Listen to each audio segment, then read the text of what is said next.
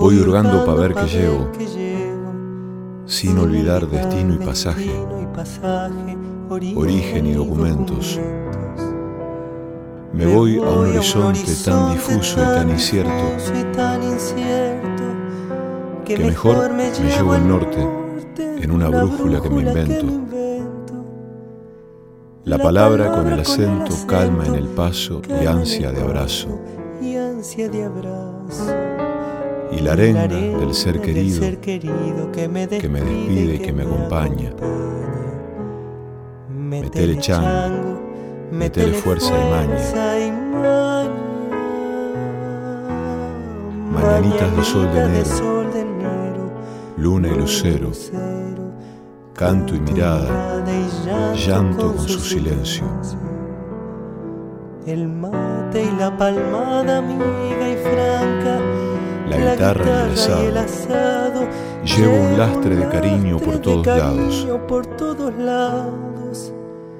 Y el dolor del error pasado, el daño que he hecho, viaja en el pecho.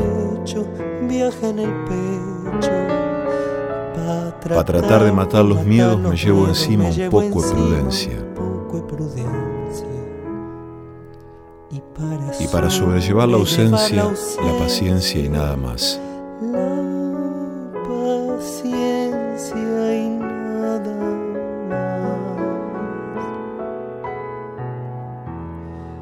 Cotidianos que pierdo el paso y desgarrándome en pedazos me voy entero. Y ya te estaré encontrando, no sé dónde y no sé cuándo. Y mientras tanto, largo esta copla para que agite un poco el vacío. Y que te abrace en el nombre mío si no estoy más.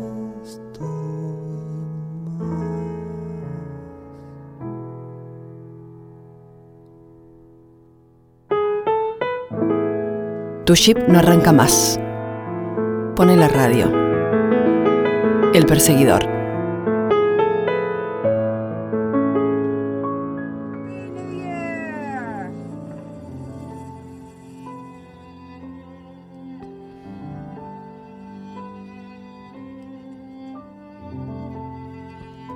Esa era Frances McDormand en el personaje de Fern en la película Nomadland una piedra en la mano, mirando el horizonte en un anochecer.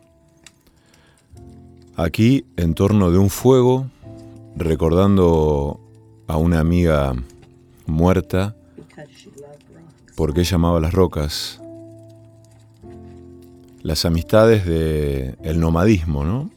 La familia de los campamentos.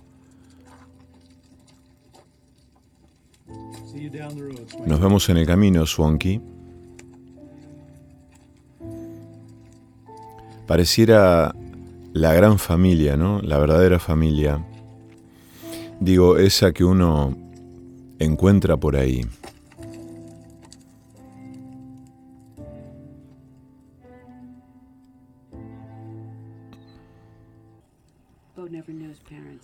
Bo nunca conoció a sus padres y tampoco nunca tuvimos hijos. Si no me quedara, si yo me fuera, sería como si todo esto nunca hubiera existido. No pude empacar y simplemente seguir adelante. Él amaba Empire, el pueblo. Él amaba tanto su trabajo, le encantaba estar allí, todo el mundo lo quería. Así que me quedé. La misma ciudad, la misma casa.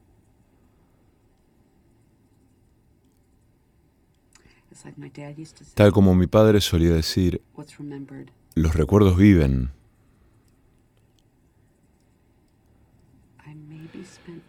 Tal vez pasé demasiado tiempo de mi vida solo recordando Bob, le dice Fern a Bob. Entiendo, le dice Bob, puedo entenderte. Rara vez hablo de mi hijo. Pero hoy sería su cumpleaños número 33 y hace cinco años él se quitó la vida. Pero me he ido dando cuenta, puedo honrarlo con algunas acciones, ayudando a la gente y sirviendo a la gente. Me da una razón para seguir vivo. Algunos días siento que es todo lo que me queda. Y aquí fuera hay mucha gente de nuestra edad, inevitablemente hay dolor y pérdida y muchos de ellos no logran superarlo. Y eso está bien. Eso está bien. Una de las cosas que más me gusta de esta vida es que no existe una cosa como el adiós final. He conocido a cientos de personas aquí y nunca te dicen un adiós para siempre. Yo siempre digo, te veré en el camino. Y así es como ocurre. Y ya sea un mes, un año o a veces años, los veo de nuevo. Puedo mirar hacia abajo en el camino y puedo estar seguro en mi corazón de que volveré a ver a mi hijo. Verás a Bob de nuevo. Le dice mm, Bob, este personaje, a Fern, este, el otro personaje que protagoniza Frances McDormand en la película Nomadland. Y mm, empezamos escuchando esta belleza de Juan Quintero, ¿no? El tema se llama Equipaje. Y ya te estaré encontrando no sé dónde, no sé cuándo, y mientras tanto largo esta copla para que agite un poco el vacío y que te abrace en el nombre mío si no estoy más. Así termina la letra de equipaje, esta música de Juan Quintero, que habla de quien de algún modo elige irse, emprende el camino, probablemente en busca de sí mismo, en busca de su propio espíritu, en busca de su alma, en busca de algo. Y viajamos también para eso, los viajes tienen que ver con eso. Abandonar la rueda productiva y rebelarse contra la optimización. De esto habla, entre otras cosas, Nomadland. Algunos han definido esta historia como una pinchadura al capitalismo. Mi voz es mi espada, dijo la actriz Frances McDormand algunos días atrás al recibir por cuarta vez el Oscar a Mejor Actriz. Los medios han visibilizado los grandes tópicos de la nación americana, la ignominia de la guerra y la política, la obsesión del dinero, la violencia racial, el fanatismo delirante que la pandemia ha puesto en primer plano. Nomadland es una especie de drama que trata una heroicidad mucho menos conocida, que nos acerca a una comunidad invisible inmensa la de aquellos seres arrojados al vacío de los desechos por un sistema que ha alcanzado su estado crítico. Es una patada en el pecho, es una metáfora de una belleza poética y una trágica brutalidad que refleja el despedazamiento de la sociedad. Pueblos enteros dependientes de una única fuente de trabajo que de la noche a la mañana cae en la ruina sembrando la desolación y el éxodo de sus habitantes. El retorno moderno a las formas primitivas del nomadismo, la búsqueda desesperada de un reencuentro con el mito de la naturaleza perdida, de una vida simple, de una existencia liberada de la esclavitud del dinero y de la pavorosa locura del éxito como medida del ser. Chloe Zhao narra la epopeya de los argonautas terrestres que ya no persiguen el vellocino de oro, sino que deambulan por la inmensidad de aquel país para dirigirse a la nada, huyendo de la nada. Huyen en caravanas, furgonetas, camiones, acondicionados para vivir en su interior. Han perdido sus casas y los vehículos son ahora su hogar. En un diálogo que tiene Fern con una amiga con quien se encuentra de manera inesperada en la tienda Amazon, en la que Fern trabaja por algunas temporadas durante el año, la amiga le dice, podés quedarte en casa si no tenés, si no tenés casa. Y en respuesta A esta interpelación, Fern le contesta a una de sus hijas, no tengo casa, pero tengo hogar, o algo así. Regiones casi despobladas que se filman con los colores del vacío, de la nieve o del desierto, y en las que los refugiados se reúnen para reconfortarse, para darse calor y calmar el dolor que llevan consigo. Un sueño todo el tiempo amenazado por la pesadilla, aunque en aquella pobreza, la pobreza del primer mundo, una pobreza en la que no faltan los objetos, una rueda pinchada, un cárter que pierde aceite, un motor que no arranca, pueden trazar la línea que separa la desdicha de la desesperanza definitiva. Pero la tiranía del dólar es irremediable. Al menos durante una breve temporada todos deben acampar en los alrededores de algún lugar que les proporcione un trabajo temporario, una cadena de supermercados, una planta de montaje, un restaurante y por supuesto Amazon, el gran monopolio de la economía del mundo, donde los nómades acuden cuando ya no hay nada que llevarse a la boca y el tanque de gasolina se ha quedado vacío.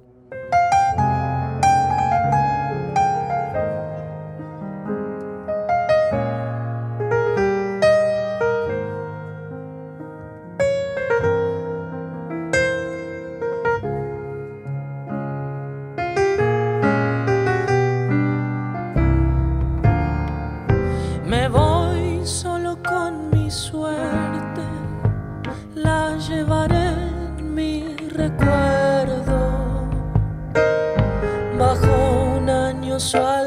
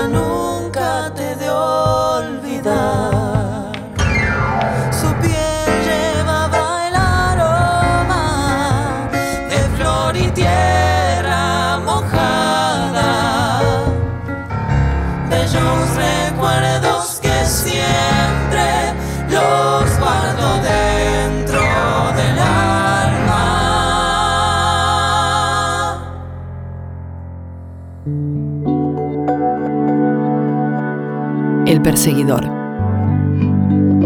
Una liebre que corre tras un tigre que duerme.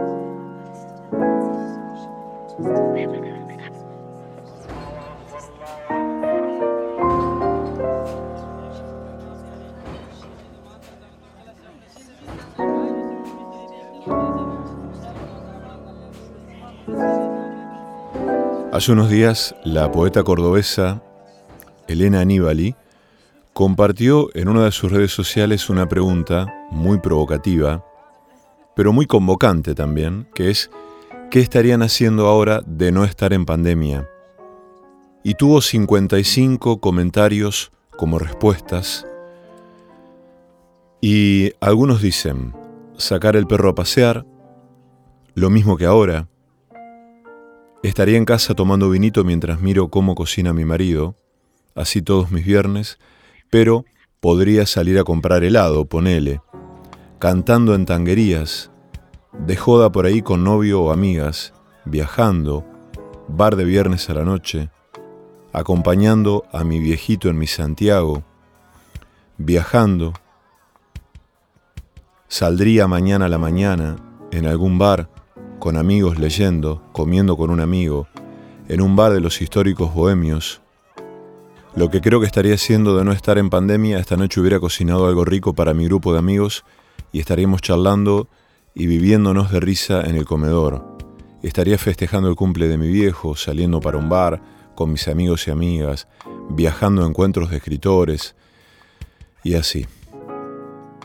Pero al haber visto Nomadland y la vida de esa mujer, Fran, en la piel de Frances McDormand, no pude sino recordar esta, esta historia, ¿no?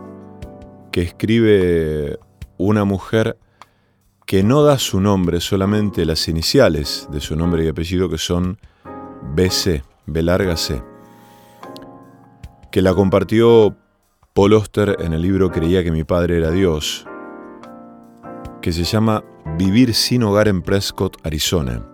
Vamos a leerla, la voy a leer, la voy a leer porque em, quiero pensar eh, de manera desordenada, un poco caótica en esto de viajar, de qué significa viajar y de las posibilidades de viajar, eh, eligiendo viajar, necesitando viajar, viajar por elección una de las palabras que más escuché desde el año pasado, el comienzo de la pandemia, y que ciertamente más me gustó también, fue la de la dificultad al estar en pandemia de reponer. ¿De reponer qué? De reponer eso que nos hace humanos, eso que nos constituye como personas y, y que de algún modo restablece algo del orden de la subjetividad, de esa carne de la alegría posible de todos los días. ¿Y qué, qué es eso que uno suele reponer cuando puede? Bueno, eh, las relaciones, el afuera, la relación con el afuera, ¿no? Eso que ahora está impedido, limitado.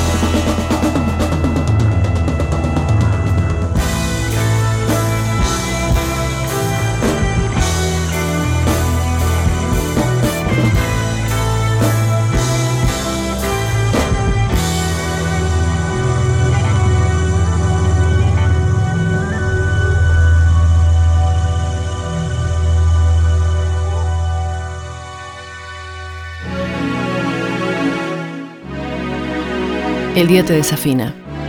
La noche te acomoda. El perseguidor.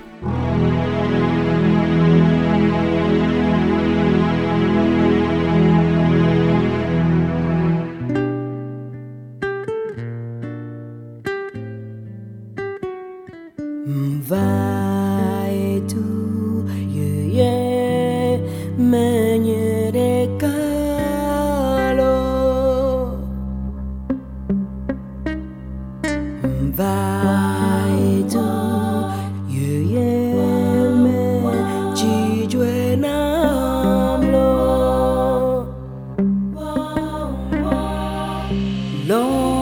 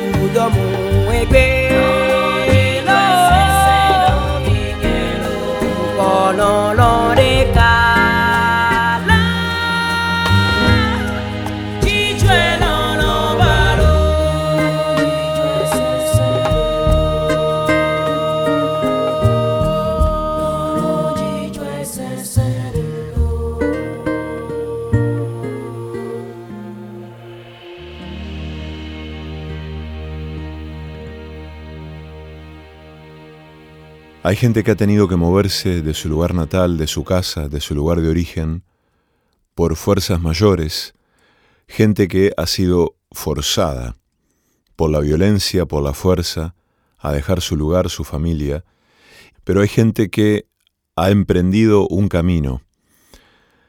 Hay gente que se ha exiliado voluntariamente, como el caso de Juan Quintero en esta letra del tema que escuchamos en el comienzo, ¿no? Equipaje, voy hurgando para ver qué llevo, como el caso de André Breton, ¿no? Cuando dice, dejen sus hijos, dejen todo, dejen sus casas y agarren la ruta, como el caso de Damián Stopani, a quien hemos leído en varias ocasiones aquí, el luthier que ha convertido un colectivo Mercedes-Benz en un taller de lutería, ha salido desde Villa Constitución y ha llegado hasta Alaska, pasando por toda América. Y esta mujer que escribe, ¿no? Vivir sin hogar en Prescott, Arizona. La primavera pasada emprendí un cambio radical en mi vida y no porque estuviese pasando por una crisis de edad. A los 57 años esas cosas ya están superadas. Pero decidí que no podía esperar ocho años más para jubilarme ni seguir siendo secretaria un minuto más. Dejé el trabajo, vendí mi casa, mis muebles, el coche, le regalé mi gato al vecino y me mudé a vivir a Prescott, Arizona, una pequeña ciudad de 30.000 habitantes enclavada al pie de las Bradshaw Mountains, que tiene una buena biblioteca, un centro universitario gratuito y una preciosa plaza. Invertí lo que obtuve de la venta de todas mis propiedades y ahora recibo unos intereses mensuales de 315 dólares. De eso vivo. Soy un ser anónimo, no me beneficio de ningún programa gubernamental, no recibo ningún tipo de ayuda social, ni siquiera vales canjeables por alimentos. No como en el ejército de salvación, no pido limosna, no dependo de nadie. Tengo mi base en el centro de Prescott, donde todo lo que necesito se encuentra a tres kilómetros a la redonda y voy a todos lados caminando. Si hay que ir más lejos, tomo un autobús que atraviesa la ciudad y compro un bono para un día que cuesta tres dólares. Tengo un apartado de correos que me cuesta 40 dólares al año en la biblioteca a internet y tengo una dirección de correo electrónico. Alquilé un pequeño trastero para guardar mis cosas que me cuesta 27 dólares al mes y al que tengo acceso las 24 horas del día. Allí guardo mi ropa, los cosméticos y los artículos de higiene, algunas cosas de cocina y mis papeles. Por 25 dólares al mes alquilo un rincón apartado en un patio trasero que está a una cuadra del lugar donde yo tengo el trastero. Allí es donde duermo. En una carpa para alta montaña, con un saco de dormir, un colchón y un farol. Guardo un equipo básico en una mochila, una cantimplora, una linterna, una radio, artículos de tocador y ropa de lluvia. La Universidad de Yavapai tiene una piscina olímpica y un vestuario de mujeres, Asisto a varias clases en la universidad y tengo acceso a esas instalaciones. Todo ello por 35 dólares al mes. Voy allí todas las mañanas para lavarme y darme una ducha. Llevo una carga pequeña de ropa a una lavandería siempre que lo necesito por 15 dólares al mes. El aspecto más importante de mi nuevo estilo de vida consiste en estar presentable. Cuando voy a la biblioteca nadie puede imaginarse que no tengo un hogar donde vivir. La biblioteca es el salón de mi casa, me siento en un cómodo sillón y leo. Escucho buena música a través del hilo musical, me comunico con mi hija a través del correo electrónico y escribo cartas en el procesador de textos. Allí me resguardo de la lluvia. Por desgracia, en la biblioteca no hay televisión, pero descubrí que en la universidad hay una sala de estar para los alumnos que tiene una, lo que casi siempre veo es la hora de las noticias, las obras maestras del teatro y misterio. Para completar mis necesidades culturales, asisto a los ensayos generales de la compañía local de teatro aficionado, eso es gratis.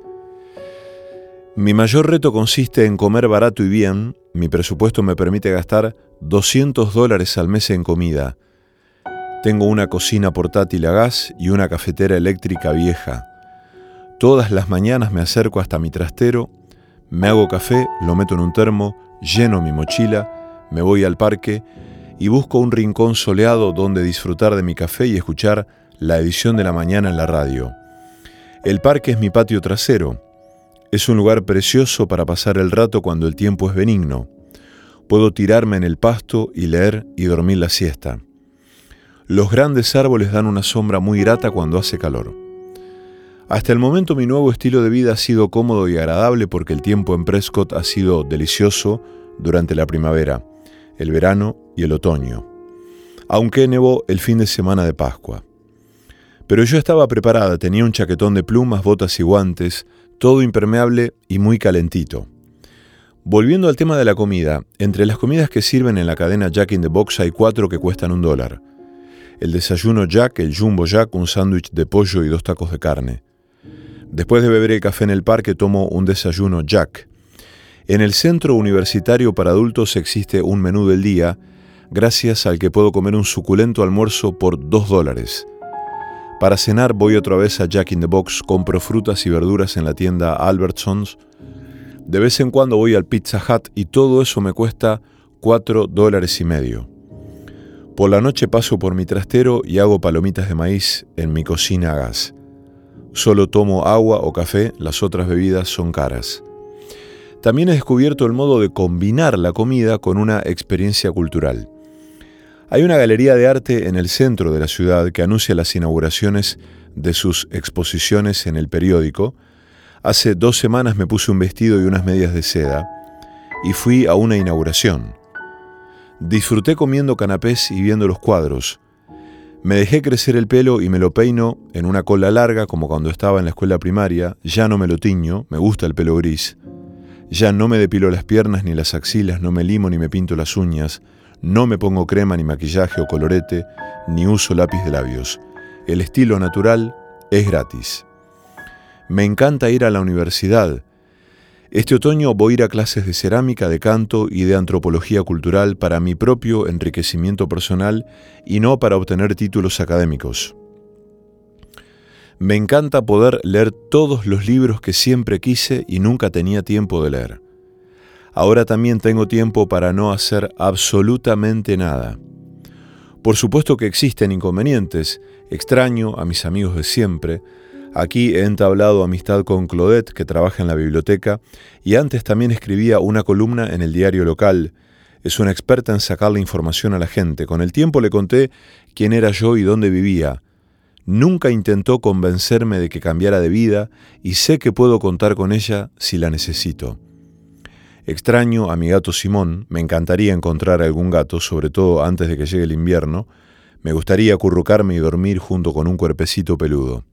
Espero poder sobrevivir al invierno. Me han dicho que los inviernos en Prescott pueden llegar a ser muy largos y con mucha nieve. No sé qué haré si me enfermo. Por lo general soy optimista, pero estoy un poco preocupada. Recen por mí.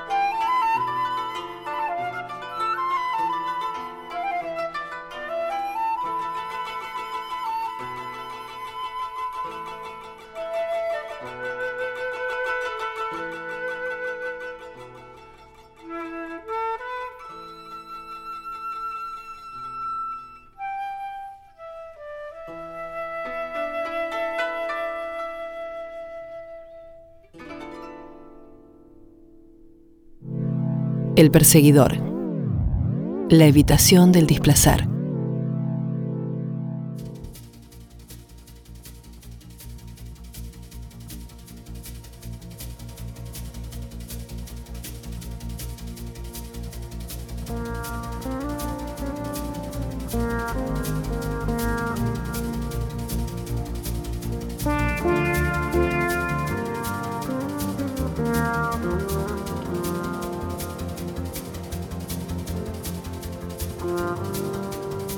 Bye.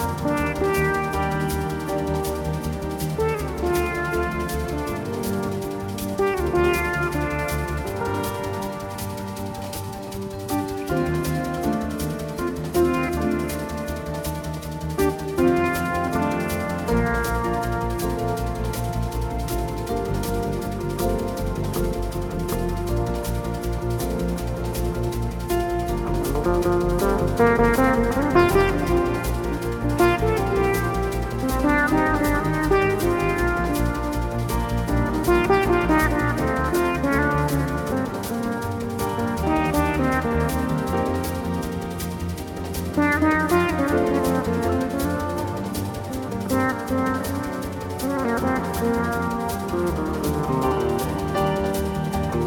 you.